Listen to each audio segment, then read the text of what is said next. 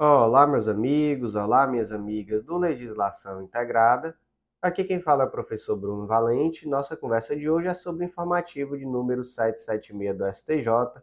Antes de começar, aquele convite de sempre, não deixe de se inscrever no nosso canal, seja no Spotify, Deezer, Apple Podcasts, Google Podcasts ou no YouTube, nem de ativar o sininho para ficar sabendo de todas as novidades.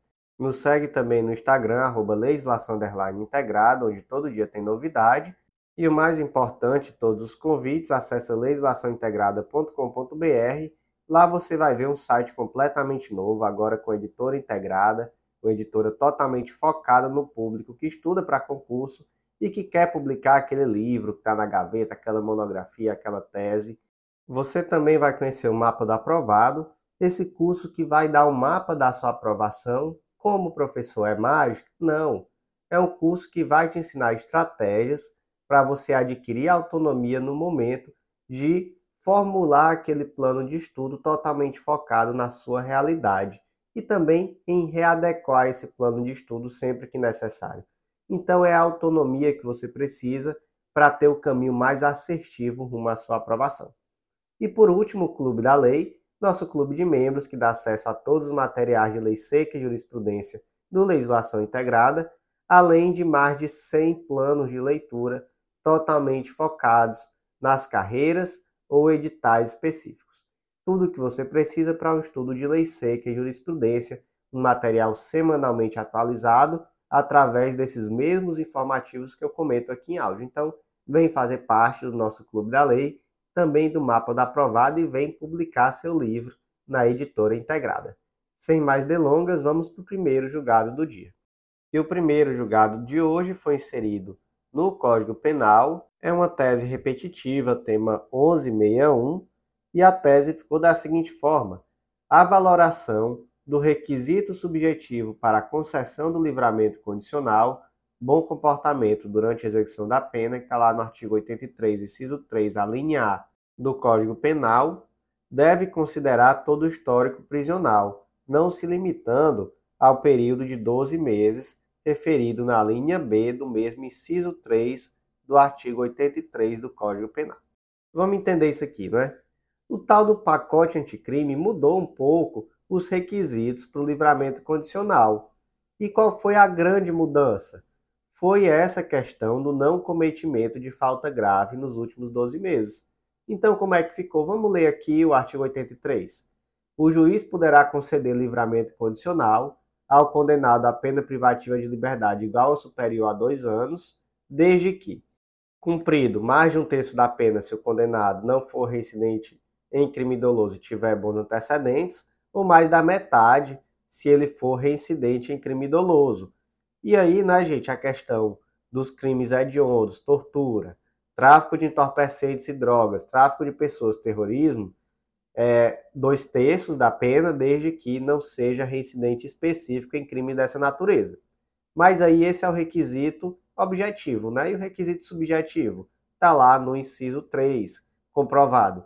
Bom comportamento durante a execução da pena, não ter cometido falta grave nos últimos 12 meses, e esse é o ponto principal aqui, ter bom desempenho no trabalho que lhe foi atribuído e aptidão para prover a própria subsistência mediante trabalho honesto.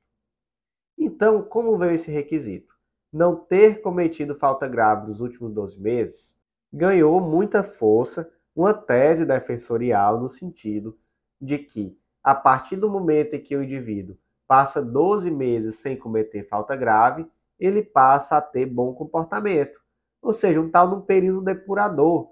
E passou-se até a defender que esse período depurador de 12 meses ele teria aplicação em toda a execução penal. Então, o indivíduo passou 12 meses sem cometer falta grave, ele tem bom comportamento durante a execução da pena. STJ entendeu dessa forma? Não, o STJ não entendeu dessa forma, já não vinha entendendo dessa forma, na verdade, mas agora fixou-se uma tese repetitiva, então agora uma tese vinculante, e se entendeu nessa tese que para efeitos de verificar o bom comportamento, deve-se considerar todo o histórico prisional. Então não tem isso de considerar só os últimos 12 meses. Não ter cometido falta grave nos últimos 12 meses, então somente um requisito objetivo, ó, cometeu falta grave em 11 meses, não, não tem conversa, não tem direito ao livramento condicional. Então, realmente é algo que veio para dificultar e não para trazer ali um período depurador onde depois de 12 meses a pessoa automaticamente já tem bom comportamento. Então, gente, é isso. Vamos reler aqui a tese. A valoração do requisito objetivo para concessão do livramento condicional, bom comportamento durante a execução da pena, deve considerar todo o histórico prisional, não se limitando ao período de 12 meses referido na linha B do artigo 83, inciso 3 do Código Penal.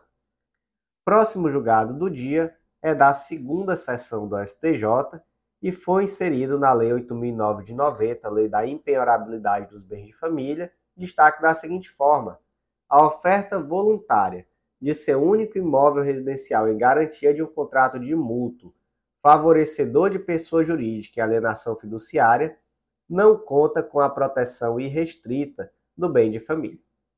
Vamos lá, gente. Qual é o debate aqui?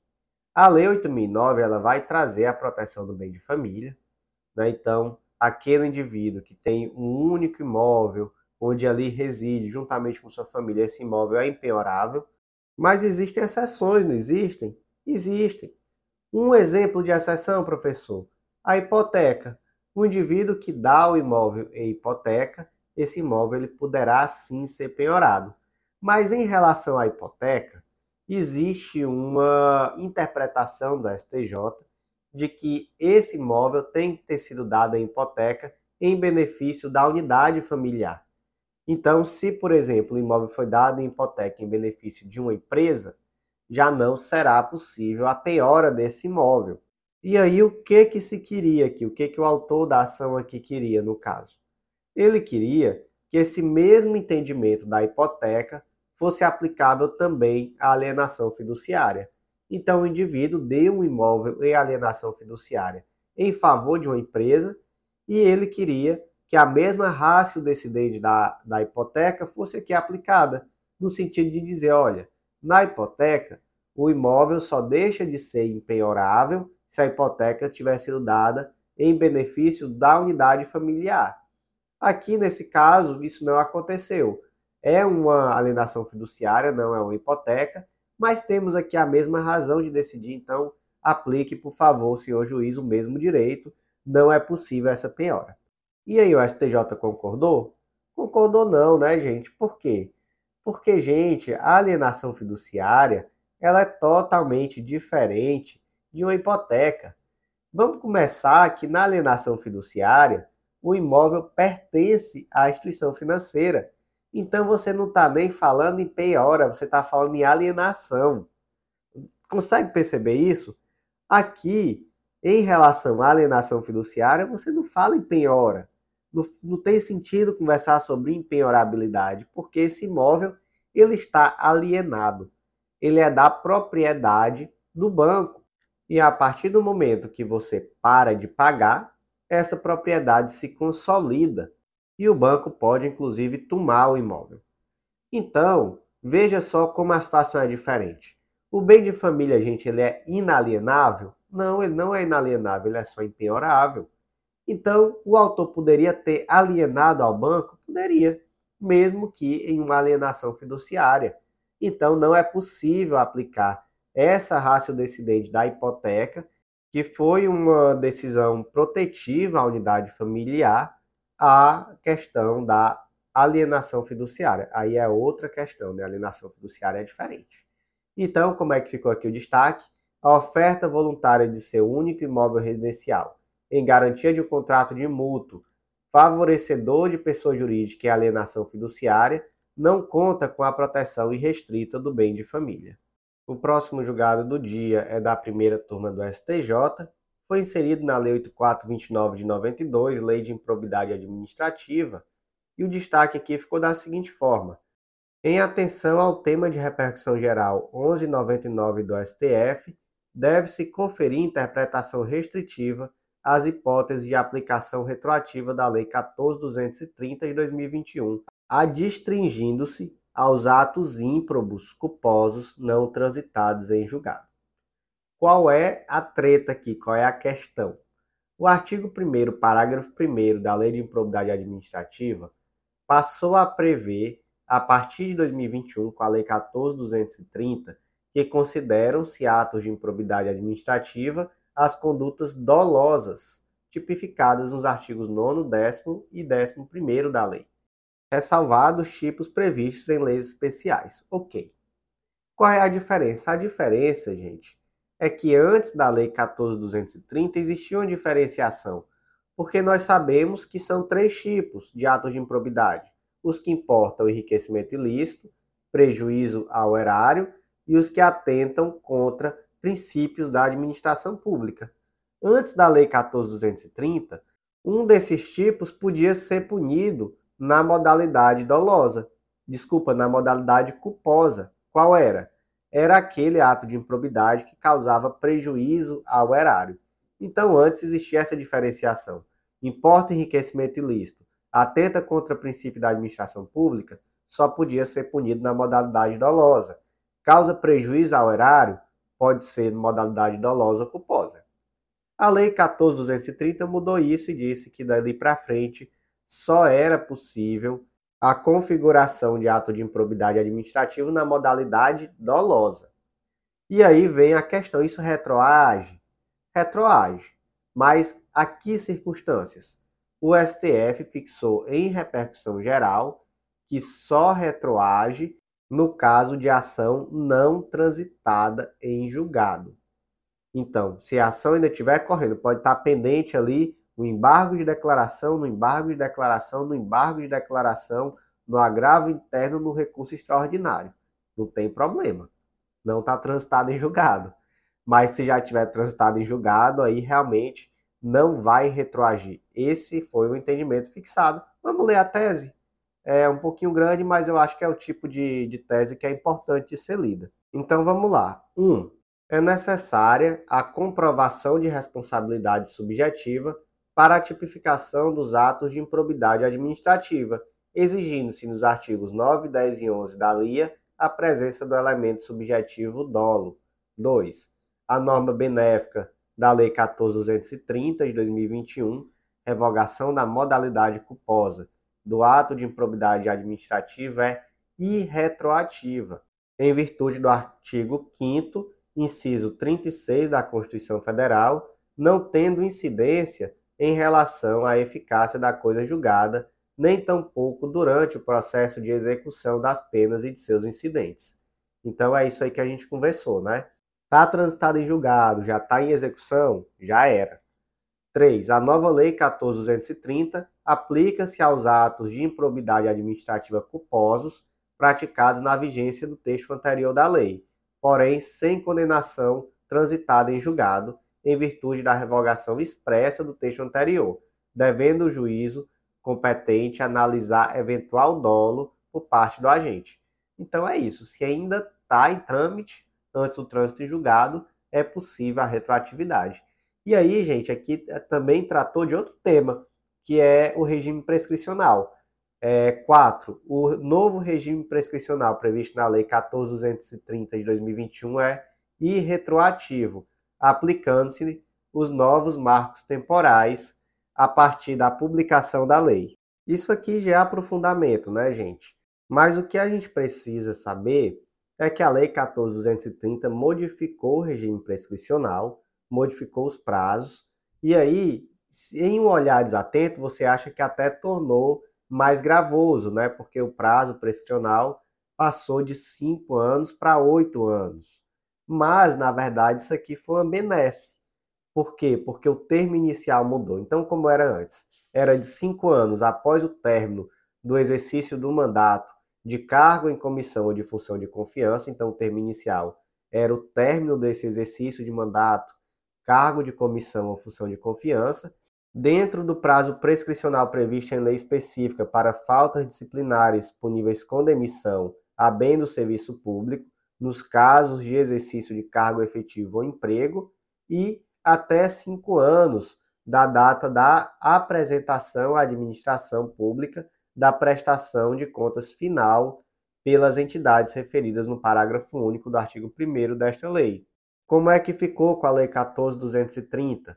A ação para aplicação das sanções previstas na lei prescreve em oito anos, contados a partir da ocorrência do fato, ou no caso de infração permanente, do dia em que cessou a permanência. Então já não tem mais isso do termo inicial ser, por exemplo, o término do exercício de mandato, de cargo em comissão ou de função de confiança. Não. O termo inicial passou a ser a data da ocorrência do fato ou no caso de crime permanência, a data da cessação da permanência. Por que, que isso é muito ruim? Porque, gente, muito dificilmente o agente público ele vai ser investigado no curso do mandato eletivo, por exemplo. Um prefeito, você imagina? Normalmente se vai descobrir o que ele fez depois que ele sai, então é após que termina, é após o término do mandato, melhor dizendo. É, e agora não, né? Agora o termo inicial já é a data do cometimento da infração, né, o dado da ocorrência do fato. Então, isso acaba prejudicando e muito. Mas aí, tá, gente, em relação a esse regime prescricional novo, o STF entendeu que ele é irretroativo, então não se aplica a fatos praticados anteriormente. E aí, como é que ficou aqui o nosso, nosso destaque? Em atenção ao tema 1199 do STF, deve-se conferir interpretação restritiva as hipóteses de aplicação retroativa da Lei 14.230 de 2021, adstringindo-se aos atos ímprobos culposos não transitados em julgado. Próximo julgado do dia é da segunda turma do STJ e foi inserido na Constituição Federal destaque da seguinte forma: o valor recebido por ministros de Estado pela participação em conselhos de empresas públicas e sociedades de economia mista e suas subsidiárias, não se submete ao teto remuneratório constitucional, salvo no caso de as estatais receberem recursos da União, dos estados, do DF ou dos municípios para pagamento de despesas de pessoal e de custeio em geral. Então, vamos lá, são duas coisas aqui, né? Aqui são do, dois problemas. Primeiro, é possível um ministro de Estado ser conselheiro de uma empresa pública de uma sociedade de economia mista? 2. Em o sendo, em sendo possível, o ministro poderá ser remunerado pelo cargo de conselheiro, e essa remuneração vai estar ou não limitada ao teto remuneratório constitucional? Então são muitas perguntas, né?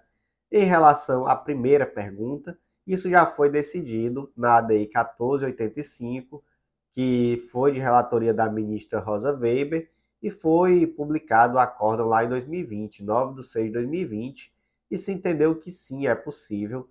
Vamos aqui ler como é que ficou na emenda. A autorização dada pela Lei 9292 de 96 para que servidores públicos participem de conselhos de administração e fiscal das empresas públicas e sociedades de economia mista, suas subsidiárias e controladoras, bem como entidades sob controle direto ou indireto da União não contraria a vedação à acumulação remunerada de cargos, empregos e funções públicas trazidas pelos incisos 16 e 17 do artigo 37 da Constituição Federal, uma vez que essa atuação, como conselheiro, não representa exercício de cargo ou função pública em sentido estrito. Então, é sim possível. E aí, nessa ADI, Inclusive, se constou isso na emenda que a questão remuneratória não era objeto. E aí a controvérsia 2 é essa: é possível ser remunerado? Existe submissão ao teto constitucional? E aqui o STJ entendeu que é sim possível a remuneração. Se entendeu também que não há uma vinculação ao teto constitucional, especialmente quando aquela empresa não receber dinheiro do Estado, né? aquela empresa não recebe recursos públicos.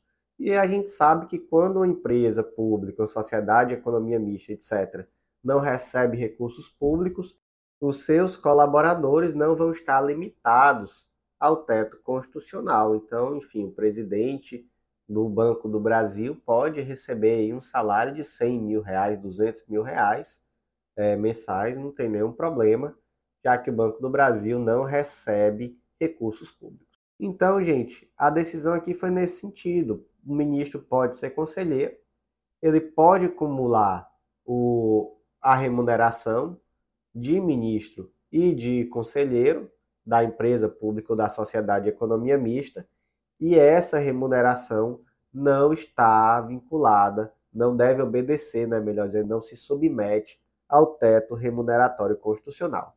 Destaque, então, o valor recebido por ministro de Estado pela participação em conselho de empresa pública e sociedade de economia mista e suas subsidiárias não se submete ao teto remuneratório constitucional, salvo no caso de as empresas estatais receberem recursos da União, dos estados, do DF e dos municípios para pagamento de despesas de pessoal e de seu custeio em geral.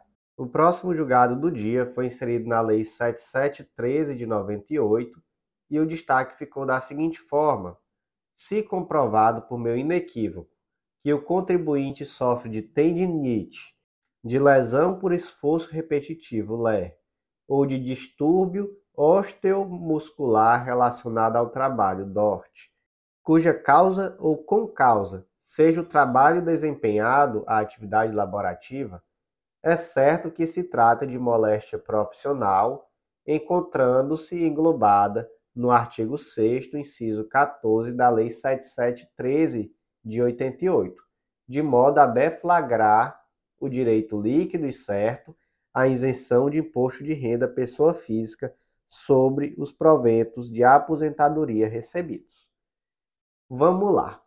Lei 7713 de 98, artigo 6 diz que ficam isentos de imposto de renda os seguintes rendimentos percebidos por pessoa física. Inciso 14. Os proventos de aposentadoria ou reforma motivada por acidente de trabalho em serviço e os percebidos pelos portadores de moléstia profissional. E aí depois vem um monte de doença aqui é, paralisia irreversível, incapacitante, cardiopatia, Parkinson, enfim, um monte de doença, um monte de coisa horrível. Mas o fato é que, dentre essas doenças, está o portador de moléstia profissional. E aí pergunta se tendinite, lesão por esforço repetitivo, LE, e distúrbio osteomuscular relacionado ao trabalho podem ser consideradas doenças laborativas para efeitos de o aposentado ser isento de imposto de renda? Podem, podem sim. Então, como é que ficou aqui o destaque? Se comprovado por meio inequívoco que o contribuinte sofre de tendinite, lesão por esforço repetitivo ou distúrbio osteomuscular relacionado ao trabalho, cuja causa ou com causa seja o trabalho desempenhado, é certo que se trata de moléstia profissional encontrando-se englobada pelo artigo 6 inciso 14 da Lei 7713 de 88, de modo a deflagrar o direito líquido e certo à isenção de imposto de renda pessoa física sobre os proventos de aposentadoria recebidos. Próximo julgado da terceira turma do STJ foi inserido no Estatuto da Criança e do Adolescente, destaque da seguinte forma: o menor sob guarda judicial do titular de plano de saúde deve ser equiparado a filho natural, impondo-se à operadora a obrigação de inscrevê-lo como dependente natural e não como agregado do guardião. Qual o fundamento aqui? O fundamento é o artigo 33, parágrafo 3 do Estatuto da Criança e do Adolescente, que diz que a guarda confere à criança ou adolescente a condição de dependente para todos os fins e efeitos de direito e aqui, né, inclusive previdenciários. E aí, no momento da inscrição no plano de saúde, essa criança ou adolescente sob guarda, ela deve ser inscrita da mesma forma com que seria inscrito um filho, né, na, na condição de dependente natural e não de agregado. Qual o efeito prático disso, professor? Olha, eu posso trazer um, por exemplo. Na Universidade Federal do Ceará, os servidores eles recebem auxílio saúde. Caso eles paguem um plano de saúde, né, eles recebem a contraprestação a título de auxílio saúde, mas somente do plano de saúde deles, do cônjuge e dos dependentes, que aí são os filhos de até uma certa idade, ou se eu não me engano, até 24 anos, é, caso façam faculdade. Eu não sei exatamente, eu não lembro exatamente qual é a regra. Então, no caso, o servidor público aqui, se ele tem um, um adolescente sob guarda, escrito no plano de saúde na condição de dependente natural, ele, em tese, vai ter essa possibilidade de receber esse auxílio saúde. Se for como agregado, já em tese não seria possível. Então aqui eu trago um exemplo, né? É, não cheguei a ver aqui o inteiro teor desse julgado, entrar em mais detalhes para entender qual era o objetivo aqui desse indivíduo é, de escrever o adolescente ou a criança sob guarda na condição de equiparada a filho natural. Mas eu trago um exemplo prático em que essa distinção teria sim uma utilidade. Então, como é que ficou aqui o destaque? O menor sob guarda judicial do titular de plano de saúde deve ser equiparado a filho natural, impondo-se à operadora a obrigação de escrevê-lo como dependente natural e não como agregado do guardião. E, gente, minha voz está quase indo embora, eu tô com a gripe muito chata, mas vamos continuar, vai dar certo. Peço até desculpa, minha voz deve estar um pouco estranha, um pouco anasalada, mas enfim, é a vida, temos que continuar trabalhando. Próximo destaque do dia foi inserido também no Estatuto da Criança e do Adolescente, e o destaque ficou da seguinte forma: a circunstância de não ter sido proferida sentença nos autos da ação de destituição do poder familiar não veda que seja iniciada a colocação da criança em família substituta. Então, gente, olha só. O artigo 28, parágrafo 5 traz que a colocação da criança em família substituta será precedida de preparação gradativa e acompanhamento posterior, realizado pela equipe interprofissional a serviço da Justiça da Infância e Juventude, preferencialmente com apoio técnico responsável pela execução da política municipal de garantia do direito à convivência familiar. Então, olha só, eu li esse esse parágrafo todo, bem grande, para poder focar nessa última, nessas últimas palavras: garantia de direito à convivência familiar. Nesse caso concreto, era uma criança de 9 anos de idade que ela já estava em abrigo institucional há quase 3 anos, mas ainda não existia uma sentença destituindo a sua mãe do poder familiar. Mas, gente, no caso concreto, era muito evidente que a mãe não teria condição de voltar a cuidar da filha. Realmente, essa criança ela não iria voltar para a mãe. Ao final do processo, iria existir a destituição do poder familiar. Isso, isso estava muito claro por toda a situação, mas pelo problema de demora mesmo do judiciário, essa ação já se estendia por três anos e a criança estava onde estava em um abrigo institucional. E aí já existia uma família interessada em, em cuidar dessa criança, uma família substituta interessada. E a criança não era entregue a essa família simplesmente porque ainda não havia uma sentença destituindo a genitora do poder familiar. E aí o que que o STJ disse? Ele disse, olha, primazia do interesse da criança, princípio da garantia do direito à convivência familiar, então sempre o abrigo institucional é exceção da exceção da exceção, e nesse caso concreto, realmente não, não se imagina que essa mãe não vá ao final ser destituída do poder familiar por todas as circunstâncias que estão nos autos. Então, sim, é possível, nesse caso concreto, que essa criança seja colocada em uma família substituta, ainda que não haja ainda uma sentença de destituição da mãe do poder familiar. Então, como é que ficou aqui esse, esse destaque?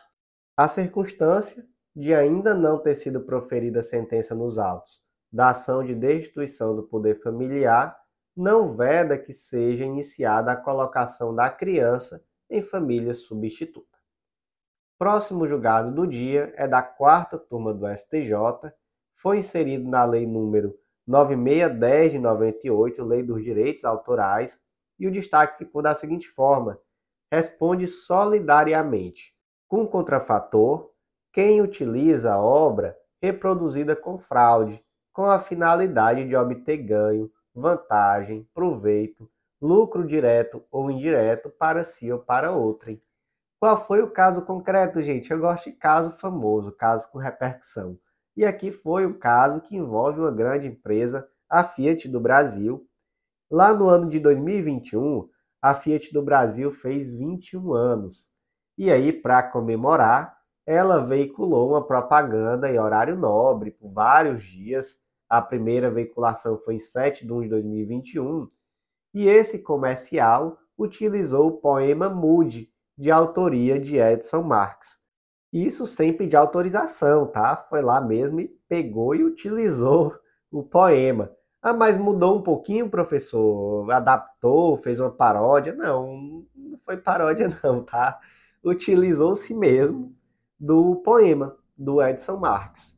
Quem quiser procurar no YouTube, é, tá lá esse comercial, eu até fui assistir, é um comercial, é um poema bem bonito e um comercial bem interessante, um pouco longo, mas bem legal. E aí, imagina a seguinte situação. O Edson Marques estava lá, era 7 de janeiro de 2021. Ele estava assistindo Laços de Família na TV Globo. Conferi, viu? Era essa novela. Quando acabou Laços de Família, começou o clone, mas na época ainda era Laços de Família. E aí começou o comercial e do nada a propaganda da Fiat com o poema dele. E ele não recebeu um real por isso. E aí ele primeiro se sentiu honrado, o, o poema dele é Horário Nobre, mas depois propôs uma ação em face da Fiat do Brasil e da agência contratada pela Fiat que produziu o comercial. E aí o debate aqui era no sentido de saber se a Fiat também era responsável. Porque, gente, dando moral e dando material aqui, Vamos lá, né? É claro que tem, gente. Mas quem que vai ser responsável? Só a Fiat? Quer dizer, só a empresa que produziu o comercial ou também a Fiat do Brasil? E aí o STJ entendeu que os dois são responsáveis e só aqui para poder ilustrar, a sentença de primeiro grau fixou os danos morais em 100 mil reais e determinou que os danos materiais fossem fixados em liquidação. Lembrando, né, gente, que esse valor é atualizado, tem juros legais, então dá um bom valor aí. Como é que ficou o destaque? Responde solidariamente com o contrafator quem utiliza a obra reproduzida com fraude com a finalidade de obter ganho, vantagem, proveito, lucro direto ou indireto para si ou para outrem. Próximo julgado do dia foi inserido no Código de Processo Civil destaque da seguinte forma: a interrupção da prescrição, na forma prevista no artigo 240, parágrafo 1 do Código de Processo Civil, retroagirá a data em que a petição inicial reunir condições de se desenvolver de forma válida e regular do processo. Eu não vou negar para vocês não, tem decisão que me deixa arrepiado, que eu fico, meu Deus do céu, nesse dia os nobres ministros se acordaram com sangue no olho. Isso aqui era decisão que só era para ser dada em sexta-feira, porque sexta-feira que é dia de maldade. Mas olha a situação aqui adaptada. O Pedro tinha uma dívida com o José. E essa dívida ela iria prescrever em 1 de 5 de 2010. Certo, né? Em 1 de 4 de 2010, o José propôs a respectiva ação. Gente, a propositura da ação, ela interrompe o prazo prescricional? Não, né? Não interrompe. Mas lá no 240, parágrafo 1 do CPC, você vai ver que a interrupção da prescrição ela é operada pelo despacho que ordena a citação, ainda que proferido por juiz incompetente, e ela retroagirá a data de propositura da ação. Então veja só, aqui em 1 de 4 de 2010 não teve interrupção ainda. Quando é que o juiz pegou nesse processo? Ele só pegou no dia 15 de 5 de 2010. Aí ele mandou citar? Não, ele mandou citar não. Ele mandou emendar a inicial. Ele disse, olha, sua petição não preenche os requisitos do 319 do CPC, motivo pelo qual, por gentileza, emende a inicial. Em 1 de 6 de 2010, a petição inicial foi emendada Logo depois, o juiz proferiu o despacho de citação e, em 1 de 7 de 2010, o Pedro finalmente foi citado. Ok, o despacho que determinou a citação aconteceu depois do dia 1 de 5 de 2010, que é o dia da, da prescrição. Mas vai retroagir, né? Vai retroagir a data da interrupção para quando? Pela literalidade do artigo 240, parágrafo 1 é retroagirá a data da propositura da ação, né? Isso quando é que foi proposta? No dia 1 de 4 de 2010. Só que aqui o STJ estava para maldade. A decisão foi por unanimidade, então todo mundo estava no dia de maldade. E eles disseram: olha, mas calma, não é bem assim. No dia que você propôs essa ação, você propôs errado. Não preencheu os requisitos do artigo 319 do CPC. E aí foi necessário a emenda. E você só emendou essa petição inicial em 1 dos 6 de 2010 e em 1 de 6 de 2010 a dívida já estava prescrita. Então, nós não vamos retroagir a data da interrupção do prazo prescricional ao dia que você propôs a ação. Nós vamos retroagir a data em que a ação de fato tinha todos os requisitos necessários do artigo 319 do CPC e que, portanto, ela poderia ter continuidade. Dessa forma, a interrupção da prescrição retroage ao dia 1 de 6 de 2010 e seu direito está prescrito. Perdeu José. Lamento, José. E aí, como é que ficou aqui o destaque do dia de maldade? A interrupção da prescrição na forma do parágrafo 1 do artigo 240 do CPC retroagirá a data em que a petição inicial reunir condições de se desenvolver de forma válida irregular do processo. Gente, me arrepiei todinho. Vou ter 30 vezes mais cuidado com isso a partir de agora, pelo amor de Deus.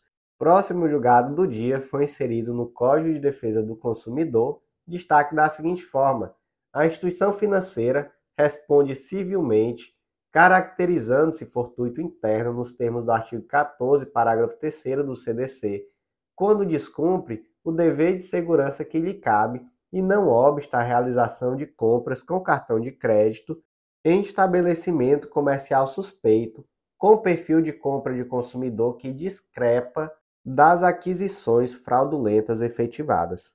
Gente, olha só que caso concreto. Está adaptado, como sempre, mas é algo que acontece muito no dia a dia, infelizmente. O Abelardo ele é idoso e ele é correntista do Banco X ele recebeu uma ligação de golpistas que se passavam por funcionários do respectivo banco.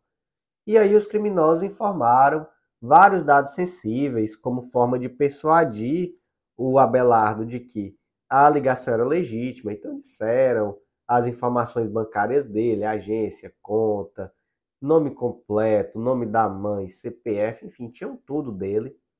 E aí disseram: Olha, Abelardo, estamos ligando porque seu cartão foi clonado. E aí nós estamos enviando agora o motoboy na sua casa. Esse motoboy vai recolher o seu cartão e vai inutilizá-lo, mas para isso nós precisamos que você mande o cartão juntamente com a senha anotada no verso do cartão. E aí o Abelardo inocentemente foi lá entregou ao motoboy. E aí esse motoboy andou um quarteirão, já tinha uma maquininha ali no bolso, tirou e começou a passar o cartão do Abelardo, gastou aí muito dinheiro do Abelardo. E aí o Abelardo propôs uma ação contra o banco, requerendo de volta esses valores que foram gastos em seu cartão de crédito.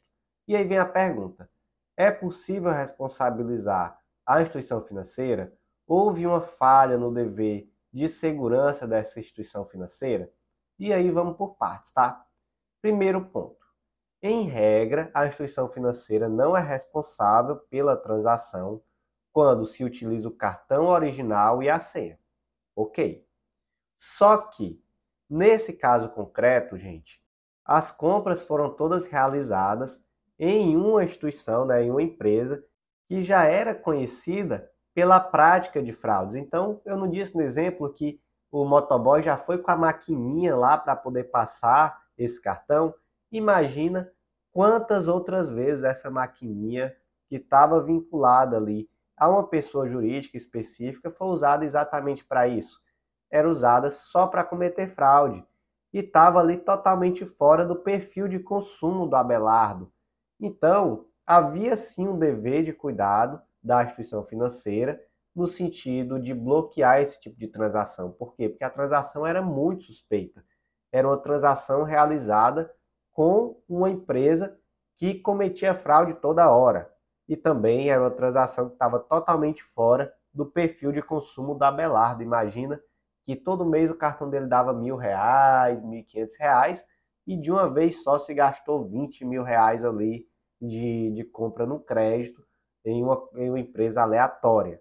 Não só aleatória, mas conhecida por cometer fraudes. Então, de fato, a instituição financeira foi responsabilizada, se entendeu que se tratava aqui de um caso fortuito interno, e como fortuito interno já faz parte do risco esperável da atividade, por isso a instituição financeira era sim responsável. Como é que ficou o destaque? A instituição financeira responde civilmente, caracterizando-se fortuito interno nos termos do artigo 14, parágrafo 3 do CDC, quando descumpre o dever de segurança que lhe cabe e não obsta a realização de compras com cartão de crédito em estabelecimento comercial suspeito, com perfil de compra de consumidor que discrepa das aquisições fraudulentas efetivadas. O próximo julgado de hoje é da quinta turma do STJ, foi inserido no Código de Processo Penal e ficou da seguinte forma o destaque: o depoimento testemunhal indireto não possui a capacidade necessária para sustentar uma acusação e justificar a instauração do processo penal, sendo imprescindível a presença de outros elementos probatórios substanciais. Vamos lá, gente. Essa aqui, que é a testemunha indireta, também chamada de testemunha de ouvir dizer, ela não necessariamente vai produzir uma prova ilegal, não é isso. Então, no direito brasileiro, não se rechaça completamente o testemunho indireto, o testemunho de ouvir dizer, que é quem? Que é aquela pessoa que não viu o fato, mas que ela ficou sabendo desse fato através de terceiros um exemplo aqui de uma decisão do STJ que foi que foi utilizada como fundamento aqui, onde o STJ aceitou testemunhas de ouvir dizer. Foi um caso de estupro. As testemunhas não viram o estupro acontecendo, mas elas se encontraram com a vítima logo após e a vítima disse: "Olha, eu acabei de ser estuprada". E aí essas testemunhas, elas disseram que, olha, eu me encontrei com a vítima, ela estava visivelmente afetada em uma situação aos prantos, chorando, e ela disse: Acabei de ser estuprada. Por quem? Pelo fulaninho. Então, é uma testemunha de ouvir dizer por quê? Porque ela relatou de forma direta aquilo que ela viu, que foi a vítima em uma situação onde ela estava aos prantos, estava ofegante, estava falando aquilo que aconteceu, e ela relatou que a vítima falou que foi estuprada. Essa testemunha é válida? Ela é válida. Mas, gente, uma testemunha indireta sozinha, ou melhor dizendo, um testemunho indireto por si só, ele não é suficiente para o recebimento de uma ação penal, ele não é suficiente para a pronúncia de um réu, etc. Então é uma prova que ela vai sim poder ser utilizada junto com outros elementos de prova mas que a força probatória dela é muito baixa. Né? Ela sozinha ela passa longe de ser suficiente para justificar a justa causa de uma ação penal. Então, gente, na prática, na prática mesmo, quando um juiz se depara com testemunho de ouvir dizer, em 90% das vezes aquele testemunho ele não vai contribuir em nada. Porque muitas vezes é aquele vizinho fofoqueiro que diz: Ah, eu soube que tal pessoa fez isso. Ah, e você viu? Não, não vi não, mas eu soube. Então, enfim, isso daí não, não representa nada. Mas em determinados casos concretos, de fato, então, esse caso do estupro foi um, um exemplo excelente, né? Se encontraram com a vítima do estupro logo depois e a vítima relatou aquilo que tinha acontecido. É uma prova testemunhal de grande valor sozinha, de fato, essa prova testemunhal indireta não vai representar muita coisa, não vai ser suficiente para o recebimento da acusação e etc. Mas dentro de um arcabouço probatório, de fato, é uma prova que pode sim ter seu valor. Então, como é que ficou o destaque? O depoimento testemunhal indireto não possui capacidade necessária para sustentar uma acusação e justificar a instauração do processo penal sendo imprescindível a presença de outros elementos probatórios substanciais.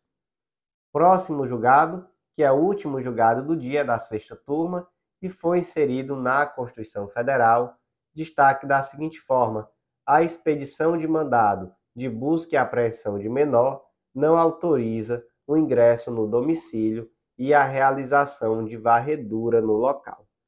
Então, gente, isso aqui foi contextualizado lá no artigo 5 inciso 11 da Constituição Federal, que fala que a casa é asilo inviolável do indivíduo, ninguém nela podendo penetrar sem consentimento do morador, salvo em caso de flagrante delito ou desastre, ou para prestar socorro, ou durante o dia por determinação judicial.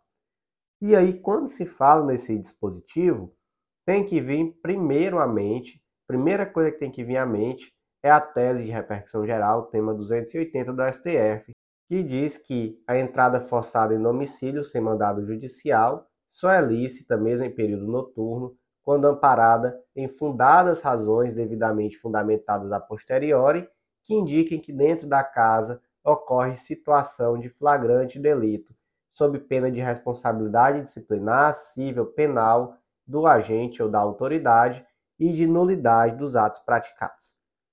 E aí, qual foi o caso concreto? No caso concreto, existia um mandado judicial de busca e apreensão de um adolescente, mas aí, no momento que a polícia chegou nesse endereço para apreender o adolescente, eles disseram que viram um, um walkie-talkie, né, um rádio comunicador dentro do, da casa e que isso seria motivo suficiente para se acreditar que ali dentro existia uma comercialização de drogas, ou pelo menos que aquelas pessoas que estavam dentro da casa faziam parte de uma rede de comércio de drogas. Por isso, a polícia, mesmo sem que existisse ordem específica para tanto, adentrou na casa e realizou busca, e nessa busca, de fato, encontrou drogas. E aí vamos para as questões importantes. Primeiro, era possível adentrar na casa sem ordem judicial específica para isso? Segundo, em se adentrando. Era possível a realização de busca na casa com o objetivo de encontrar drogas? E aí, negativamente, as duas perguntas, né? É necessária ordem específica para ingresso em domicílio? E segundo, essa pescaria probatória de entrar no domicílio procurando ali algum indício de qualquer crime, isso é expressamente vedado, mesmo que fosse possível o ingresso na residência, a ordem judicial deveria determinar tudo aquilo que seria possível ser feito, o que seria possível buscar, e deveria ser uma ordem específica, né? E nesse caso concreto, o simples fato de ter um, um walkie-talkie, um rádio comunicador, não é suficiente para se dizer que existia uma fundada suspeita da existência da traficância. De fato, gente, na casa de qualquer pessoa pode ter um walkie-talkie. Ah, mas naquele contexto, é, é muito provável que esse rádio comunicador fosse utilizado para comunicar os traficantes da área, da, da presença da polícia, enfim, etc. Enfim, aí são suposições, né? Realmente não é possível justificar o ingresso em domicílio com base unicamente nisso, e é por isso que todas as provas derivadas desse ingresso em domicílio foram anuladas. Destaque, gente, da seguinte forma: a expedição de mandado de busca e apreensão de menor não autoriza o ingresso no domicílio e a realização de varredura no local. Então, por hoje foi isso. Eu agradeço a você que ouviu até o final. Não deixa de nos seguir, de compartilhar esse podcast com um amigo que também tem interesse nesse tipo de conteúdo. Ajuda muito a gente a continuar esse trabalho, ajuda o canal a crescer. E não deixa também de acompanhar o nosso site, legislaçãointegrada.com.br. Vem fazer parte do Clube da Lei, vem fazer parte do mapa do aprovado, que eu tenho certeza que nós temos muito a contribuir com você e que seremos verdadeiros parceiros de hoje até o dia da sua nomeação e posse no cargo público dos seus sonhos. Então é isso. Eu aguardo você no nosso próximo podcast. Até lá!